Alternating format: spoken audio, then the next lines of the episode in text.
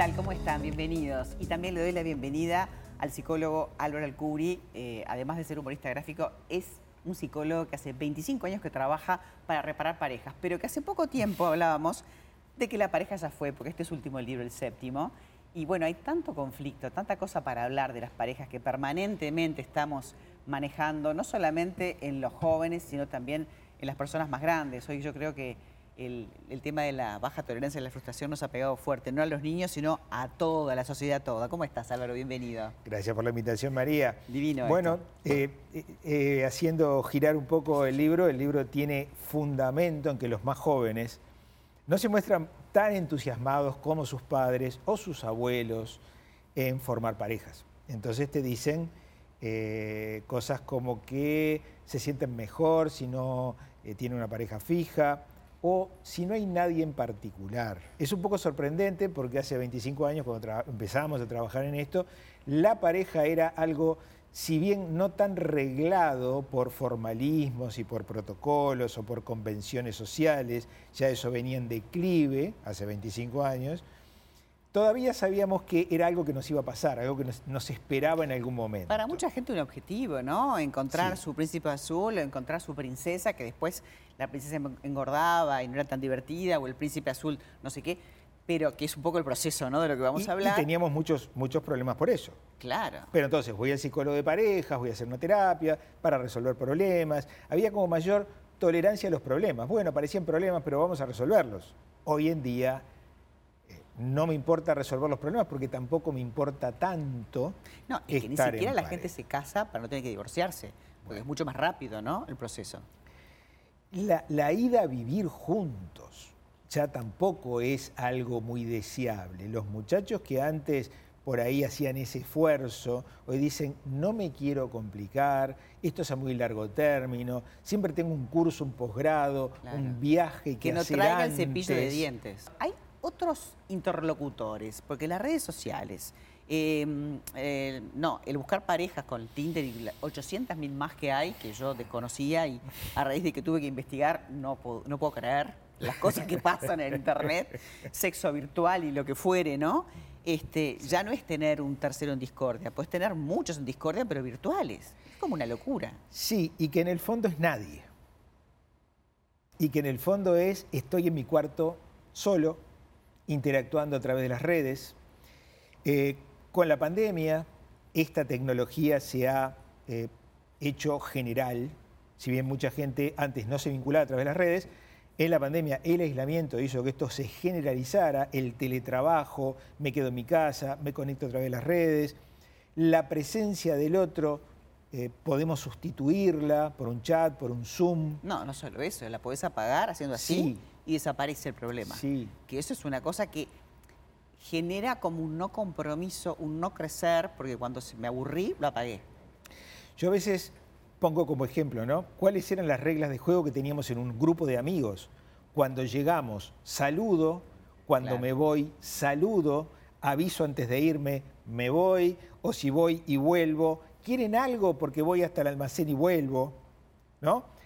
¿Y qué pasaba antes si vos no cumplías con esos este, formalismos? Horrible. Qué maleducado, Total. qué tarado, qué antipático. Pero hoy, con la tecnología, yo puedo hacer eso. Puedo ser un tarado, un antipático, puedo irme, puedo volver, puedo decirte cualquier cosa, puedo mentirte con respecto a mi identidad. Puede ser otro, puede ser otro. Claro. Y como la tecnología me lo permite, es increíble que este aval que la tecnología nos da ha cambiado estos códigos que teníamos desde hace añares. Crecimos con ciertos códigos de convivencia, de relacionamiento, el saludo, la identidad, el compromiso, si estoy, estoy, y si no estoy, no estoy. Todo eso ha cambiado muchísimo. Ahora, eh, ¿cómo, ¿cómo esto influye en el desarrollo como ser humano a nivel de contacto y de comunicación? porque aquellas personas que tienen problemas para comunicarse eh, no los van a resolver a través de una pantalla. Creo que todo lo contrario. Se han agudizado. ¿Eh? Se han agudizado los problemas. Digo, esto es como el nuevo conflicto que viene después de la pandemia, agudizado, ¿no? Porque las pantallas existieron, pero obviamente el, abuso en estas circunstancias ha sido una marca, ¿no? En la agenda. Sí. Sobre todo influido en los más jóvenes, los chiquilines que están saliendo al mundo, que no salieron, los chiquilines que les cuesta tener amigos, que no terminan de hacer esos amigos, los vínculos virtuales, que no son presenciales, las dificultades de relacionamiento, los miedos, la fobia, el aislamiento, la depresión, que sabemos, tenemos los números, subió, subieron los suicidios, pero además subieron entre los jóvenes. Hay, hay, momentos de la vida en donde se da el fenómeno del suicidio y del intento de autoeliminación, en la pubertad y en el ingreso a la vejez. Llamativamente, en el ingreso a la vejez no subió el índice de suicidios, subió entre los más jóvenes. Los más jóvenes se vieron afectados por estos encierros y estos encierros les dificultaron el ingreso al mundo del relacionamiento. Eh, o casualidad, en este país tenemos problemas con los adolescentes. En este país las deserciones educativas se dan en la adolescencia. En este país los picos de autoeliminación se dan en la adolescencia. La tecnología te permite tener amigos en Singapur, pero te aísla del que tenés al lado. Entonces, eh, creyéndome que estoy hiperconectado, estoy cada vez más aislado. El aislamiento después se traduce en conductas que los psicólogos vemos en el consultorio, de aislamiento, de dificultades para los vínculos, de eh, ideas que no se terminan de entrenar, porque vamos a entendernos, un adolescente sabe que está aprendiendo a ser grande.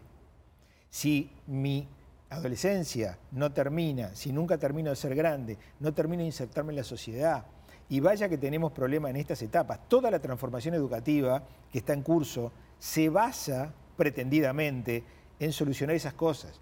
Pero si no vemos estos otros temas, cómo los adultos ayudamos o no a crecer a los chiquilines, cómo la tecnología supuestamente los ayuda o no a crecer a los chiquilines. Es que la tecnología per se no, es un problema, es el abuso o el mal uso.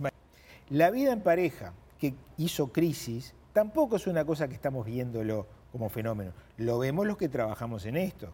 Pero no hay una idea de que, che, ¿qué está pasando con la vida en pareja? Nos casamos menos, nos juntamos menos, tenemos menos hijos, los vínculos duran menos tiempo. Estos son los datos duros. ¿Qué pasa sin esos vínculos en pareja que sostengan los desarrollos, los tránsitos educativos de los hijos? También los números te dicen que los chiquirines que tienen menos apoyo de los adultos que viven con ellos, o no hay nadie apoyando sus tránsitos educativos, tienen más fracasos. O claramente los fracasos están allí.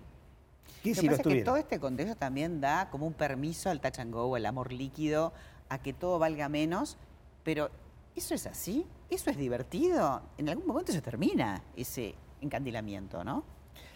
Eso es lo que nos permite, eh, podríamos decir que muchas veces la moral de estos tiempos es lo que nos permite la tecnología. Si me lo permite la tecnología está bien. ¿No? Si Tinder me dice que yo puedo tener tres parejas en paralelo, está bien. Pero en la época de mis abuelos estaba mal. Pero la tecnología me dice que está bien, entonces se puede. tenemos la moral de la tecnología. No hay un discurso que hoy en día enfrente. Eso no es real, no es real. Digo, tres parejas reales, además de que debe ser un agote, ¿no? pero no es real. Lo importante es eh, saber que sí. Eh, te has tenido que adaptar a, los cambios, ¿no? Para poder trabajar con las parejas, que sí hay una manera de salir adelante y, que en el fondo la esencia del ser humano no es ser una isla, no, es estar eh, con una pantalla, en algún momento la pantalla se, acaba, se te acaba la batería, ¿qué haces? Te vuelves loco. Los vínculos son muy necesarios, hay un psicólogo referente, pensador eh, de la Gestalt, Martin Buber, la Gestalt es mi corriente, Martin Buber, un filósofo referente que decía, no hay yo sin tú. Sin el otro no nos construimos a nosotros. Eh, darle menos importancia al vínculo hace que nosotros nos estemos construyendo un poco menos. Necesitamos de los otros, necesitamos de los vínculos, necesitamos de la buena salud de los vínculos. El otro es nuestro espejo, en lo bueno y en lo malo, y, en, poder ver lo que tenemos que mejorar, aunque no queramos. Y este título que es un poquitito, eh, no es surrealista, es un poquito incitador, eh, no, no dice que la pareja ya fue, sino todo lo contrario hay mucho humor, porque además, este, bueno, Álvaro hace mucho tiempo que se dedica al humor en los diarios. Y ahí también tuviste que cambiar. Soy, eh, eh, he sido un humorista gráfico jubilado, en buena medida porque cada vez hay menos medios de papel y espero no ser un psicólogo de pareja jubilado porque hay menos parejas. Todos los gráficos están en el libro, así que recomendada lectura, este, no solo de verano, eh, te vas a enganchar. Gracias Álvaro. Gracias a vos, María. Un placer. Por favor, igual para mí. Yo te hablo de los 80 kilos que yo bajé. ¿Qué más puedo decir? ¿Qué más puedo pedir? Soy feliz. El éxito de los grupos de adelgazamiento ahora también lo podés lograr por internet. No tenés ni que moverte de tu casa. Ahora no hay excusas.